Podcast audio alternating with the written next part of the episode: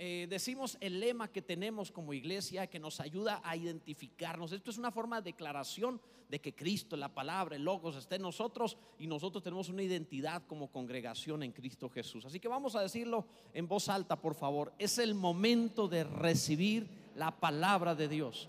Conociéndola soy sabio, creyéndola soy salvo y practicándola soy santo. Fui creado para amarle soy parte de una iglesia para conocerle. Estoy en una familia para bendecirle y en la sociedad para servirle. Soy cristiano, soy palabra viva. Amén. ¿Estás preparado para recibir la extravagante palabra que Dios tiene para ti? Lo más intenso está por comenzar. Pon atento tu oído y tu corazón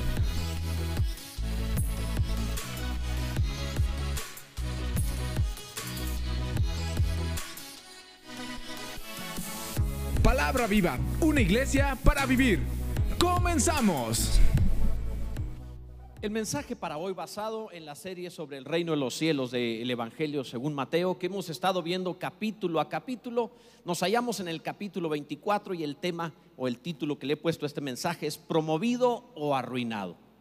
Solo tiene dos opciones, promovido o arruinado o hacia arriba o hacia abajo. O somos recompensados o seremos castigados. No será añadido más o perderemos lo que tenemos. No hay opción de quedarse estático.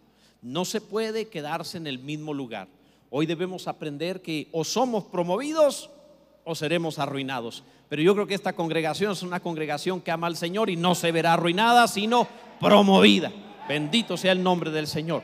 Mateo capítulo 24 versículos 45 al 51. En el contexto de la venida del Señor, Jesús nos dice cosas maravillosas. Dice la palabra Mateo 24, 45. ¿Quién es pues el siervo fiel y prudente al cual puso su Señor sobre su casa para que les dé el alimento a tiempo? Bienaventurado aquel siervo al cual cuando su Señor venga le halle haciendo así. De cierto os digo que sobre todos sus bienes le pondrá.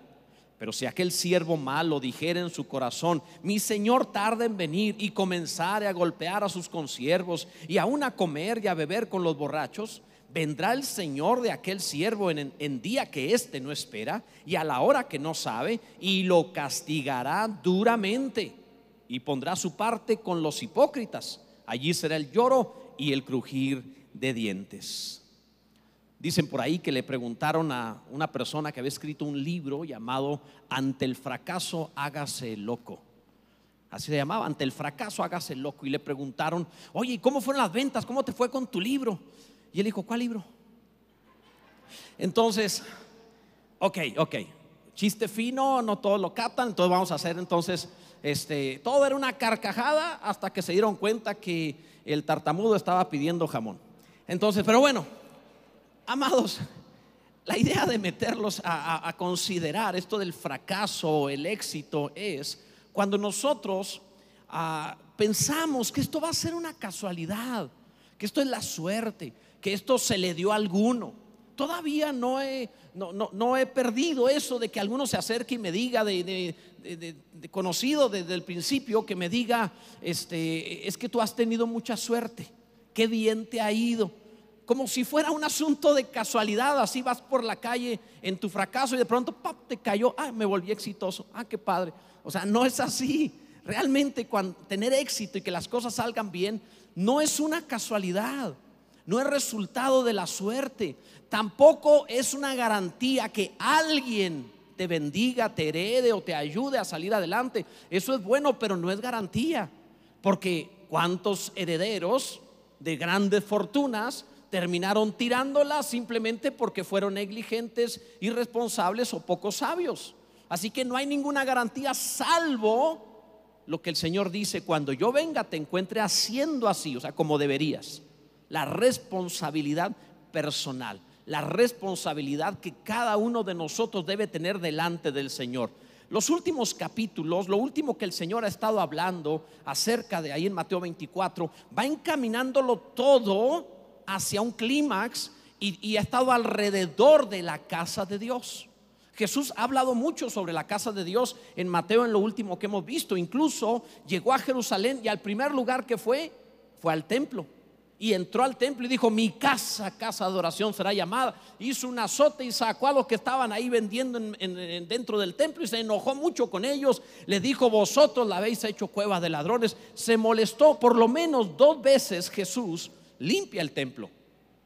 Dos veces Jesús tiene que enfrentar a los escribas y fariseos en esto de limpiar el templo. Y luego en los últimos que hemos visto, por ejemplo, el capítulo 23, dedicó un capítulo a estar hablando, ay de vosotros, escribas y fariseos. Eh, prediqué de eso la semana pasada, le titulé, ay. Y espero que lo puedas ver, que te metas a las redes y lo veas, porque es un reto a transformarnos en quienes debemos ser verdaderamente en el Señor. Ahora bien, Jesús ha estado hablando acerca de eso porque el pueblo de Israel está rechazando a Jesús, olvidando la responsabilidad que tiene como pueblo de Dios y con la casa de Dios. Tomaron la casa de Dios olvidándose de Dios. Y el Señor se enoja mucho, le dice que le hicieron una cueva de ladrones. Se molesta a tal grado que se sale del templo, se va a, a Bethsaida, la, aldea que estaba cerca de Jerusalén, a, a pie podía llegar.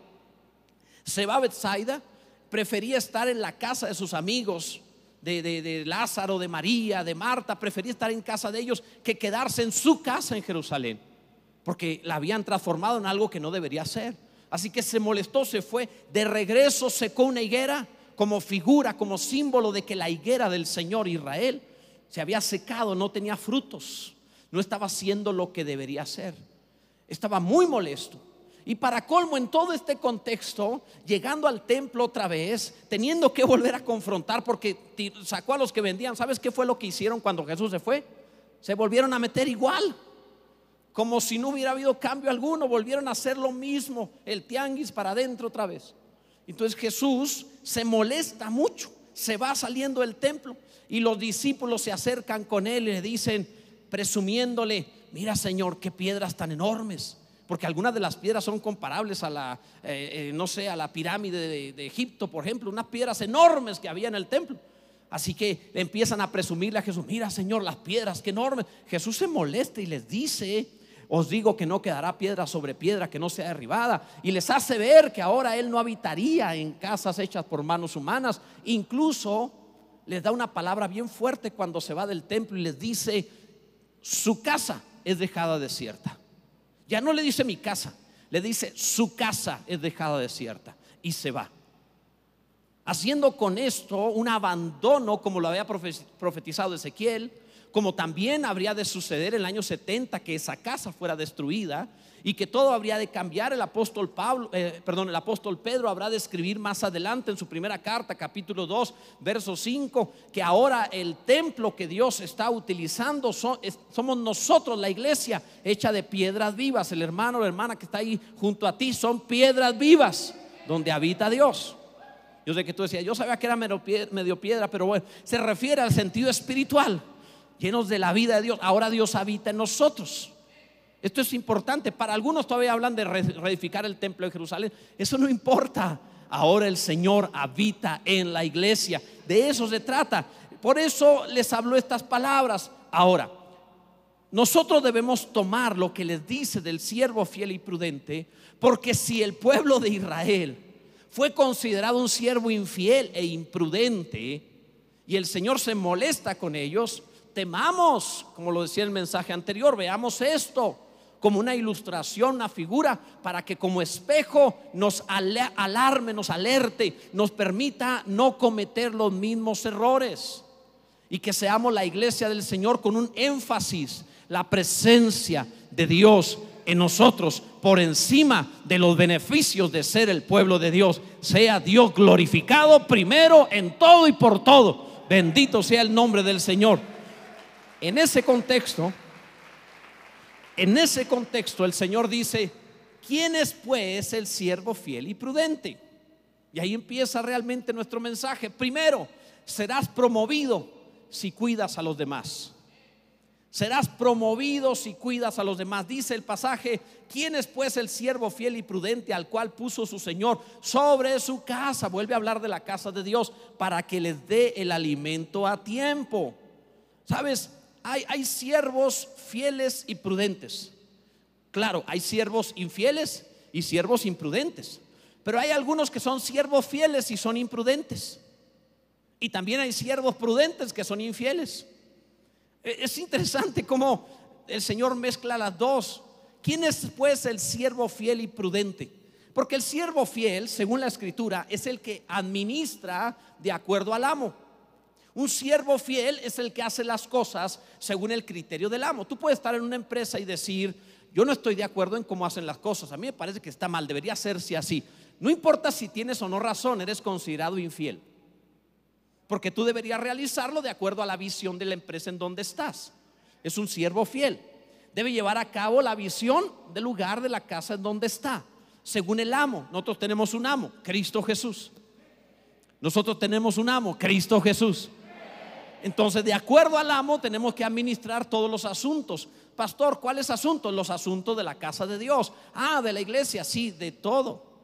O sea, los asuntos de la casa. ¿Alguno comprende que Él es la casa de Dios? No, no, no. ¿Alguien realmente lo entiende que eres la casa de Dios? Pon la mano aquí y di, la cual casa somos nosotros, dice Hebreos capítulo 6, verso 3. Aquí está, yo soy la casa de Dios. Entonces, ¿a quién puso Dios sobre esta casa? A mí, para que yo administre esta casa, esta vida, conforme al amo.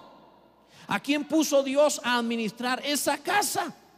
Esa piedra viva. ¿A quién lo puso Dios? A ti. Entonces, ¿cómo debes administrar? Según te parezca, no, según el amo. Entonces, un, un siervo fiel no es el que viene con Dios y le dice, Señor, ¿cuál es el propósito que tienes para mi vida? No, tú vas con Dios y le dices, ¿cuál es tu propósito? Punto. Porque ya no, no se trata de lo que tú quieres, se trata de lo que el amo quiere. Entonces te encuentras a muchos cristianos que son muy prudentes, se portan bien, hablan cuando deben y callan cuando deben, son personas de buenas costumbres, hacen lo correcto, pero son infieles porque administran de acuerdo a como les parezca y no de acuerdo al amo que está en la palabra del Señor. Entonces, alguno puede ser un buen cristiano, pero infiel al amo. Es prudente, pero infiel. Vive bien, pero administra como le da la gana. Y la Biblia dice, si comemos, para Él comemos. Si bebemos o hacemos cualquier otra cosa, para el Señor lo hacemos. Porque si vivimos, para Él vivimos. Y si morimos, para Él morimos. Sea que vivamos o que muramos, del Señor somos. Entonces, yo no quiero que me diga un día esa cueva de ladrones. No quiero que agarre mi vida y me diga, eres una cueva de ladrones porque me robaste la autoridad de mi casa, porque me robaste los dones, los talentos, el tiempo, todo lo que recibiste tu familia. Me lo robaste, lo estás haciendo a tu modo y no me haces caso. Entonces tú no eres un siervo fiel y prudente. Yo te puse como siervo fiel y prudente en mi casa. Administrala de acuerdo a mi eh, palabra. Bendito sea Dios. ¿Alguien está entendiendo esto? Es importante, amados. y Dios te puso ahí sobre para que des, para que bendigas, para que hagas bien. Por eso le dice, lo puse sobre mi casa para que le dé de comer a, los consiervos, a los demás siervos. Es decir, que tu vida tiene un sentido de alimento de los demás. ¿Cuál alimento? El alimento de la palabra de Dios. Porque es la alegoría del reino de los cielos y las piedras vivas. Ahora, ¿qué hacemos nosotros? Alimentamos a otros. Esa es la tremenda importancia de tener discípulos, tener células. Cristo Jesús no murió para que te aumentaran el sueldo. Cristo Jesús no murió para que tuvieras mejor casa. Cristo Jesús no murió para que estés más contento. Cristo Jesús murió para darte vida eterna y darle vida eterna a todos. ¿Cuál es el propósito? Usa mi casa para dar vida eterna.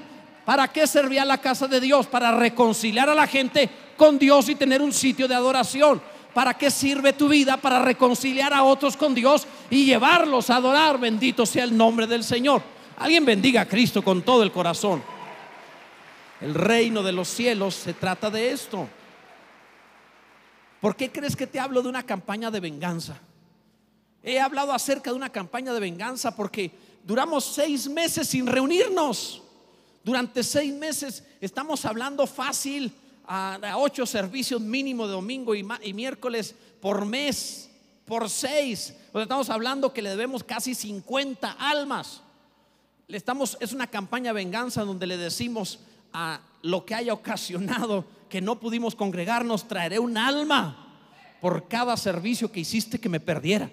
Te va a costar para que no me vuelvas a hacer eso.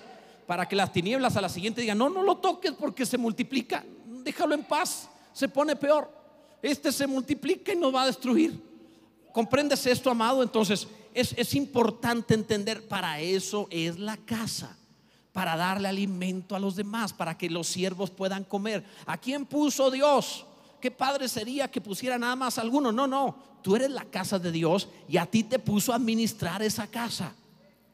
Te puso a administrar ese lugar, esa vida. En segundo lugar, serás promovido si eres puntual.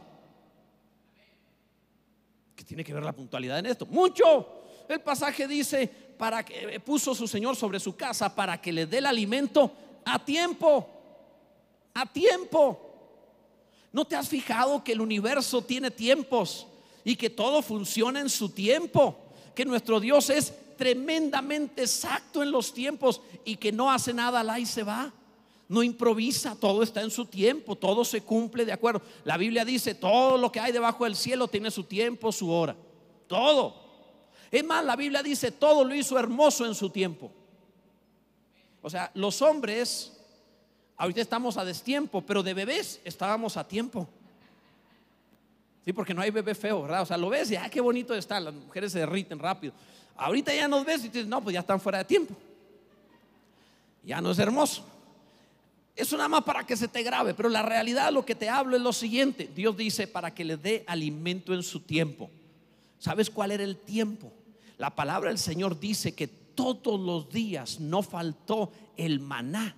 Cada mañana les traía su maná, todos los días. Es decir, que tú y yo somos como casa de Dios, como siervos del Señor, fuimos puestos para dar alimento a los consiervos, a los demás, a otras personas todos los días. No falta una llamada, una reunión de célula, a tener algún discípulo, eh, ministrarle a alguien, dar algún consejo. Toda la iglesia multiplíquese, toda la iglesia es Cristo por todos lados.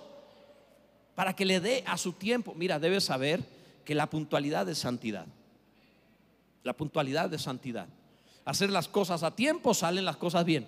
Cuando te pasas de tiempo, algo se perjudica. Tenemos que hacerlo. Dios hace las cosas así.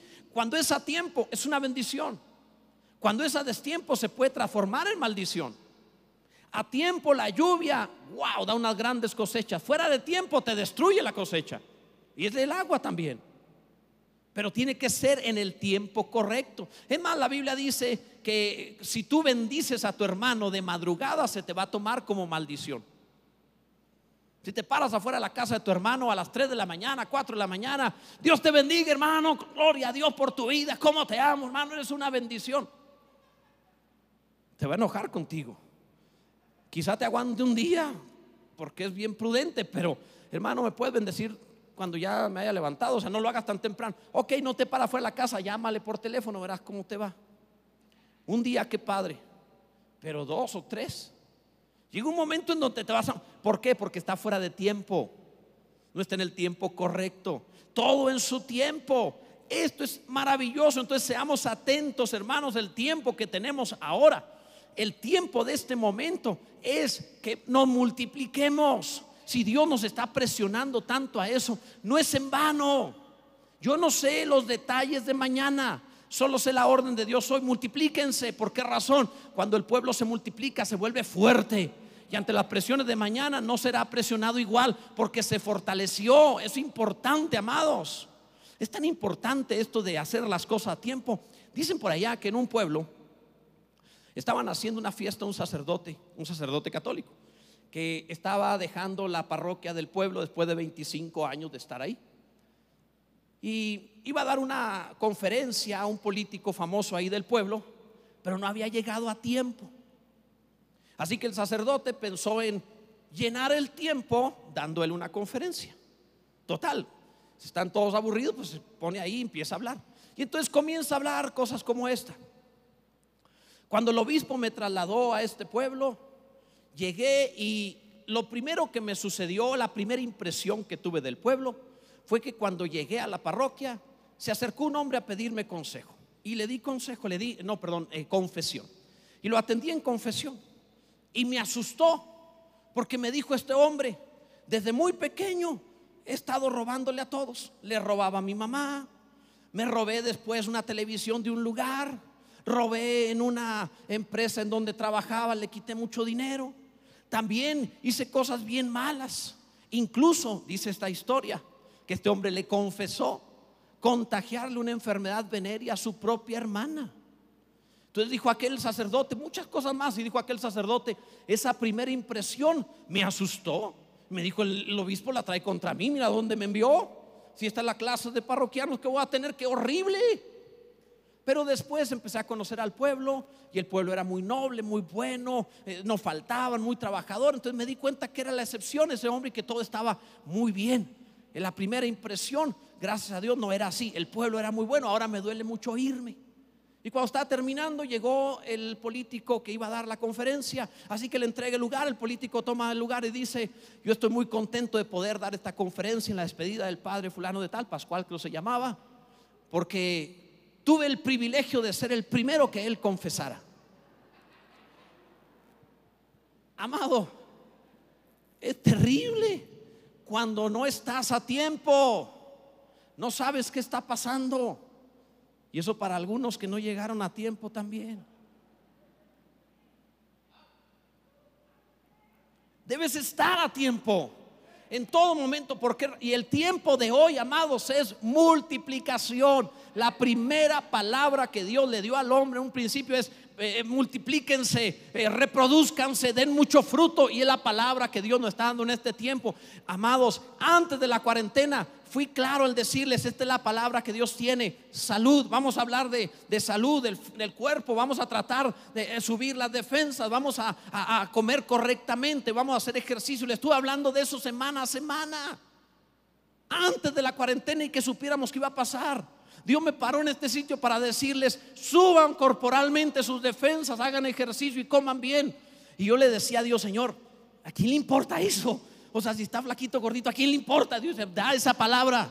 Vino la cuarentena y amados hemos estado muy sanos, bendito sea Dios. Ahora te digo, ahora te digo esto de parte de Dios, multiplícate.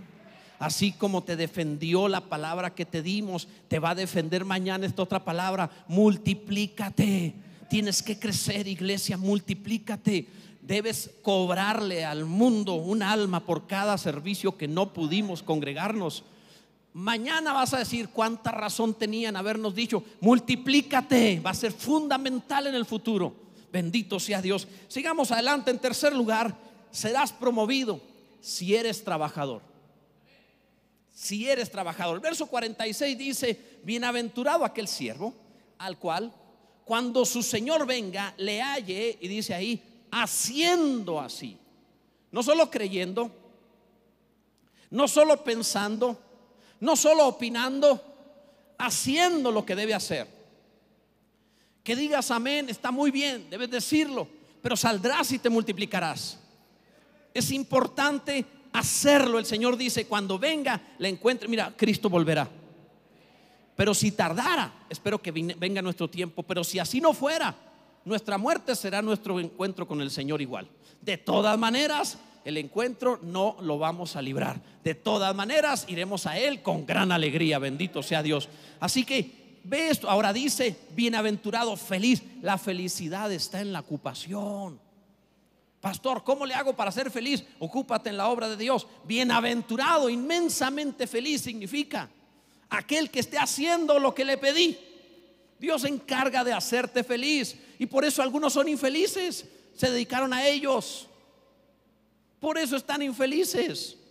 Hace muchos años una mujer fue a consejería y me dijo que estaba en depresión y que había pensado en quitarse la vida. Le pregunté, ¿tiene problemas económicos? Dijo, ninguno. Era muy rica, de hecho. ¿Tiene problemas familiares? No, mi marido me ama, estamos muy bien, mis hijos excelentes. Entonces, ¿tiene problemas en cuanto a su fe? ¿Qué problema tiene? No tengo ningún problema. ¿A qué se dedica usted? No, no hago nada, estoy en casa. Entonces, ¿qué debo hacer? Me dice ella. Vaya a un orfanato, un albergue, vaya a algún sitio donde haya niños, ancianos. Bendiga a otros. Se dedica tanto usted que se ha vuelto infeliz. Más bienaventurado, más feliz es dar que recibir. ¿Por qué? Porque el que da es más feliz porque es el que puede dar. El que recibe no es igualmente feliz. A mí no me hace sentir bien recibir. Escucha esto. Que yo extienda la mano y me dé no me hace feliz, me incomoda. Pero si puedo dar, me hace muy feliz porque puedo hacerlo. ¿Comprendes esto? Oh, debías ver, te voy a contar algo, pero no se lo digan a la pastora. Cuando vamos a comer con otras personas, se pelea por pagar la cuenta ahí delante con los hermanos. No, déjeme bendecirle, pues yo le bendigo a usted. Y se pelean por la cuenta. Así ah, estoy aquí, no está en Juárez. Entonces, bueno, el hecho es, amados, es más feliz cuando das que cuando recibes siempre. Imagínate, ¿qué es más feliz? ¿Que te estén pagando todo o que tengas para pagarlo todo? ¿Qué es más feliz? ¿Te gustaría que te mantengan y estés esperando a ver de dónde viene? ¿O te gustaría más bien decir, porque lo puedo hacer, puedo bendecir a quien quiera? ¿No es eso más feliz? Entonces de eso se trata, el Señor habla de eso. Bienaventurado, feliz, aquel siervo que cuando el Señor venga le encuentre haciendo así. Cuando no trabaja, cuando es perezoso. Mira, mira las características de una persona perezosa. En Proverbios capítulo 26, los versos 13 al 16, fíjate lo que dice.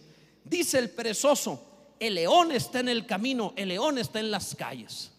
Debes saber que el que es flojo siempre tiene excusas de por qué van a salir las cosas mal. Es pesimista, siempre te dice, no, no se puede, no, el león está en el camino, no, eso no va a funcionar. El flojo siempre encuentra razones de por qué no hacerlo. Todos los cobardes probablemente no sean cobardes, sino flojos. Todos los negativos, los pesimistas, probablemente no son tan pesimistas, sino que son flojos. Dice enseguida, como la puerta gira sobre sus quicios, así el perezoso se vuelve en su cama, se levanta tarde. No, pastor, es que no encuentro trabajo. Hermano, pues vas a las nueve de la mañana, a esa hora no se encuentran. Debe llegar máximo a las ocho. Debe estar antes de que abran.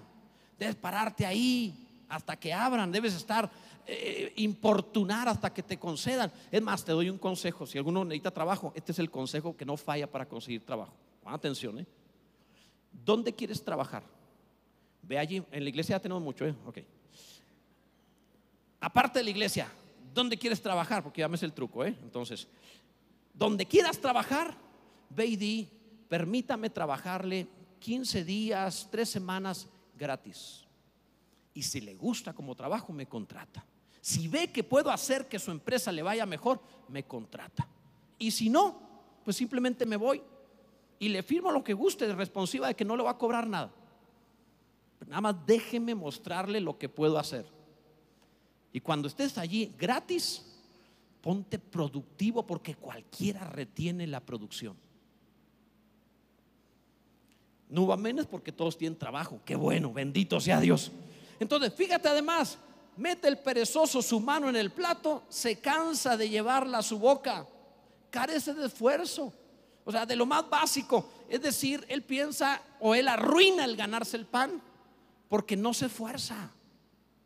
Qué maravilla es la gente que tiene propósito y no horario. Qué maravilla es la gente que tiene una visión y no un impulso, una necesidad. Quiero decirlo de esta manera. Qué maravillosa aquellas personas que se atreven a meterse en una causa independientemente del beneficio que recibirán de la causa. Esa gente siempre le va a ir bien. ¿Has visto un hombre diligente en su trabajo? En la casa de los reyes estará, dice la palabra del Señor. No estará en baja condición. Así dice la Biblia. Por último, mírate el pasaje que dice, en su propia opinión, en su propia opinión, el perezoso es más sabio que siete que sepan aconsejar. Increíble. Él se las sabe todas. Otra característica del flojo es que es un teórico tremendo. No produce, no tiene frutos, pero se sabe de todo lo que le preguntes, el tema que sea, Él sabe. Tú no conoces a nadie así. Pero amados, aquel que produce no tiene que decir nada, produce, produce. Qué maravilla cuando te, te, pelean para retenerte cuando se dan cuenta lo que produce. Bueno, te digo todo esto por causa del reino de los cielos. No somos teóricos, no somos filósofos de la religión. Estamos tocando vidas para que sean salvos y Dios los transforme. De eso se trata. No es simplemente pasar el tiempo a ver qué nos dicen ahora en la iglesia. No, estamos en una conquista. El reino de los cielos está sufriendo violencia y los violentos lo arrebatan. De eso se trata, amados. Habrá entre nosotros un siervo fiel y prudente que esté haciendo lo que el Señor quiere, tocando vidas, creciendo la casa, cuidando la casa, hermoseando la casa. Bendito sea Dios. Gloria a Dios. Así que a producir, amados, sé tú Mira, cuando alguien te regala algo, es un regalo para ti. Cuando Dios te da algo, te regala algo a ti. Sé tú un regalo para Dios. Sé tú que le digas a Dios, Señor, mi vida es un regalo para ti. Mira lo que voy a hacer con ella para ti. Te va a fascinar mi vida. Te va a gustar mi vida. Amados, el fiel es promovido. El fiel es promovido. De verdad, dice la palabra, de cierto os digo que sobre todos sus bienes le pondrá. Así dice, sobre todos sus bienes. Habla de una recompensa. De, qué maravilla. Dios no quiere ponerte sobre mucho, quiere ponerte sobre todo. Es increíble eso. Entonces, ¿qué haces? Si da fruto en una familia, te da un linaje. Si da fruto en una empresa como empleado, te da tu empresa. Te pone sobre todo no solo te mejora, su promoción es hacerte cabeza. Bendito sea el nombre del Señor. Gloria a Dios para siempre. Bendito sea Dios. Así funciona. Esa es la ley del reino. El mundo entero tiene esa ley. La creación tiene una ley. Cuando hablan de la supervivencia, el más fuerte es un error. No se, no eh, no sobrevivieron las especies más fuertes. No vean que el conejo es fuerte. No sobrevivieron los fuertes sobrevivieron los productivos. Mientras los dinosaurios andaban tratando de comerse a los demás, los conejos estaban reproduciéndose. ¿Cómo me defiendo el dinosaurio? Me reproduzco. No le puedo ganar, pero me puedo reproducir. Y los dinosaurios fracasaron delante de los conejos. ¿Comprende esto? Por eso, iglesia, palabra viva de parte del Señor, multiplícate para el tiempo indicado en el cual sobreviviremos y creceremos. Multiplícate. Será importante tu crecimiento. Multiplícate. No seremos como dinosaurios, grande necesidad. Seremos como conejos, grande multiplicación. Bendito sea el nombre del Señor. Alguno bendiga a Cristo con todo su corazón. Amados, la, la parte contraria lo contrario que Jesús habló es también lo que él mismo dijo fue que serás arruinado si no tienes esperanza. Lo primero es eso, porque no solo habló de cómo ser promovido, habló de cómo ser arruinado. Si no tienes esperanza, fíjate el verso 48, pero si aquel siervo malo dijera en su corazón, mi Señor tarda en venir, no tiene esperanza. Nosotros tenemos una esperanza nuestro encuentro con Cristo, sea que Él venga o nosotros vayamos, pero tenemos una esperanza, no estamos viviendo, ah, al cabo va a tardar. No, vivimos en la inminencia de la venida del Señor. Prometió, así como se fue, así vendrá, como le habéis visto ir al cielo. Vendrá el Señor, vivimos en esto. Una inminencia, pero este hombre dijo en su corazón, mi Señor tarda en venir. Una intención mala, estaba podrido por dentro. Nunca te ha pasado, yo sé que sí. Agarrar una fruta, digamos una manzana, que se ve rica, se ve bien. Le das una buena mordida y trae medio gusano en el diente. ¿Alguien le ha pasado eso? O nomás a mí sí, a algunos les ha pasado. Qué, horrible se siente, es una sensación y volteas y ves así hueco, podrido por dentro, qué cosa tan fea, escupes todo, es horrible. Y es espantoso encontrar hombres y mujeres así. Por fuera hermoso, lo muerto, gusanado. Dijo este hombre en su corazón, mi Señor tarda en venir. Un creyente, este es creyente. ¿Cómo sabemos que es creyente? Porque el Señor lo puso, porque le llama mi Señor, pero no tiene esperanza. Hay cristianos que no tienen esperanza. ¿Sabe? Vamos a tener que despedirlo en el trabajo porque vamos a cerrar o vamos a el de su departamento se va a cerrar por la cuarentena, etcétera. Y sale ahí, Dios, ¿qué voy a hacer ahora? No tiene esperanza. Es increíble. Es cristiano. Tiene un Señor. Él dice, mi Señor, pero no tiene esperanza. Mi Señor tarda en venir, no tiene esperanza, está pensando que se ir la vida y no hay respuesta. Nosotros sí tenemos esperanza. El Señor estará con nosotros todos los días hasta el fin del mundo. Él proveerá, Él bendecirá, Él no va a desampararnos. Él prometió que hasta tu madre te dejare, Él te recogerá. Bendito sea Dios. Este no tiene esperanza. En sexto lugar, amados, serás arruinado si maltratas a tu prójimo. Fíjate lo que dice el pasaje, serás arruinado si maltratas a otro. Y comenzare, dice el verso 49, y comenzare a golpear a sus consiervos. La vida no es fácil, la vida da golpes, la vida te da sin sabores. se me hace maravilloso ver a los niños y los jóvenes cuando cuentan de lo fácil y maravillosa que es la vida, de cómo resolverían todos los problemas. Fácil. Se topan un genio y le dicen, no, no, no, a mí no me concedas tres deseos, a mí dame cuatro, concedido, te quedan tres. Y entonces, porque ellos tienen la solución para todo. Ellos creen que pueden resolver cualquier cosa.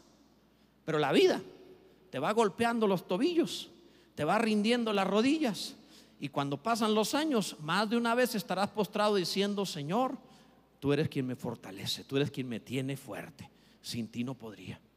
La vida te va ubicando. Pero algunos en lugar de ubicarse que de todas maneras tendrás problemas que enfrentar y superar, se enojan contra los demás y creen que los demás fueron. Ese marido fue, ese jefe en el trabajo fue, o ese gobernante, o ese...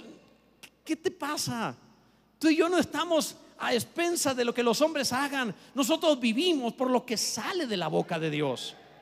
¿Cómo esté el mundo? Es, irrelevante, no importa. De todas maneras, el bien y la misericordia del Señor me seguirán todos los días de mi vida y en su casa moraré por largos días. Y mira que lo dice el salmista que siempre lo perseguían. ¿eh? El Señor estará allí. Pero si empiezas a desquitarte con los demás, si empiezas a maltratar a otros, un día platicando con alguien respecto de la, de la glorificación, le trataba de explicar el cuerpo de gloria. Mire, es como si fuéramos luz y por fin vamos a ser seres de luz. Y me dijo así, qué bueno porque tengo a dos, tres por electrocutar. Increíble cómo algunos quisieran, o sea, no entienden que esto no se ha tratado de contra carne y sangre. Tú y yo tenemos algo más alto, el reino de los cielos, para eso vivimos, bendito sea Dios. En séptimo lugar, amados, serás arruinado si tienes malos hábitos. Si tienes malos hábitos. Dice el verso 49 que no solo eh, golpea a sus consiervos, aún dice, y aún a comer y a beber con los borrachos. Los malos hábitos no se pegan, son prácticas hasta que se te hace una costumbre. No es que, ah, eh, siempre dicen así, es que con los amigos con los que se junta y la mamá de los amigos dicen de los otros amigos. Y siempre es lo que está pasando acá de todas maneras, son hábitos, son cosas que practicas. Cuando empiezas a hacer algo, se te va a hacer costumbre y mañana lo haces en automático. Si comes de más, por poner una ilustración de las más simples, de las menos, entre comillas, pecaminosas. Si comes de más, se te va a hacer una práctica y mañana siempre tendrás un huequito que llenar. Yo he oído eso. Es que todavía hay algo para llenar, no, pues siempre va a haber algo más que llenar. Pero te subes a la báscula y te dice continuará. Amados, eh, eh, son prácticas, son cosas que hacemos o dejamos de hacer. Un mal hábito es eso, habituado al mal. La Biblia habla despojado del viejo hombre, no es algo que Dios, no, no es algo que, que, sí, no es algo que Dios te quiera quitar o lo vaya a quitar Él sin tu permiso. Es algo que Dios hará contigo si tú lo dejas. Despojado del viejo hombre con sus hábitos. Tú lo tienes que hacer. Tú te tienes que despojar. Un día dijo un hombre, es que es muy bueno dejar el trago. Lo malo es que no me acuerdo en dónde lo dejé. Porque regresan, lo vuelven a practicar, vuelven allá. Entonces, ¿qué está hablando el Señor? Está hablando de haber tomado un mal hábito. Sabes, hay muy buenos cristianos mal habituados. Todavía están cantando, ahorita llegamos. O cosas como a lo mejor este, lo van a pasar en línea, lo veo en, la casa. O cosas simples como, ¿para qué cargamos la Biblia? Lo van a, pasar ahí, ahí me lo van a proyectar. Ya ni siquiera abrí el celular, ¿para qué? Me refiero al celular con la Biblia. O sea, hábitos, pequeños hábitos. Cuando te habitúas a la palabra de Dios, te habitúas a Dios. Por último, amados, porque no quiero dejarte una mala nota, pero tengo que mencionarla de todas maneras, es el malo es castigado. Dice el verso 50, vendrá el Señor de aquel siervo en día que éste no espera y a la hora que no sabe. ¿Sabes qué? El 99.9999% de las personas no eran conscientes cuando iban a morir. Vendrá el Señor a la hora que no espera, a la hora que no sabe, y lo castigará duramente y pondrá su parte con los hipócritas. Ahí será el lloro y el crujir de dientes. O sea, el Señor de todas maneras va a venir. Es, es, es, ok, te voy a decir algo fuerte. Dice el pasaje, lo castigará duramente. Y ahí duramente lo, lo tradujeron así, lo castigará duramente. Pero la palabra castigará duramente en griego es una palabra que no significa literalmente castigará duramente. Lo suavizaron los traductores. La palabra griega que está ahí significa partir por la mitad. Cuando yo estaba, yo suelo leerlo en griego para saber qué dice su etimología. Y entonces, cuando lo estaba leyendo, dije, ah, caray, como que sí me dolió el estómago. Así dice, ay, está fuerte esto. Lo partirá por la mitad. La versión griega, la Septuaginta es una versión en griego, eh, usa la misma palabra para referirse a los sacrificios, los holocaustos, cuando los partían en dos y los ponían en dos mitades. Usa la misma palabra que viene ahí y lo castigará duramente. Y se me hace bien dura. Hasta hoy, nunca he visto un patrón que parte otro en dos. Es bien fuerte. Entonces, yo no quiero decirle esa palabra, pero tengo un patrón que castiga duramente si no la digo. Así que te tengo que decir esa palabra, que es lo que significa, eso es lo que dice. Yo cumplí, Señor. Pero así dice ahí.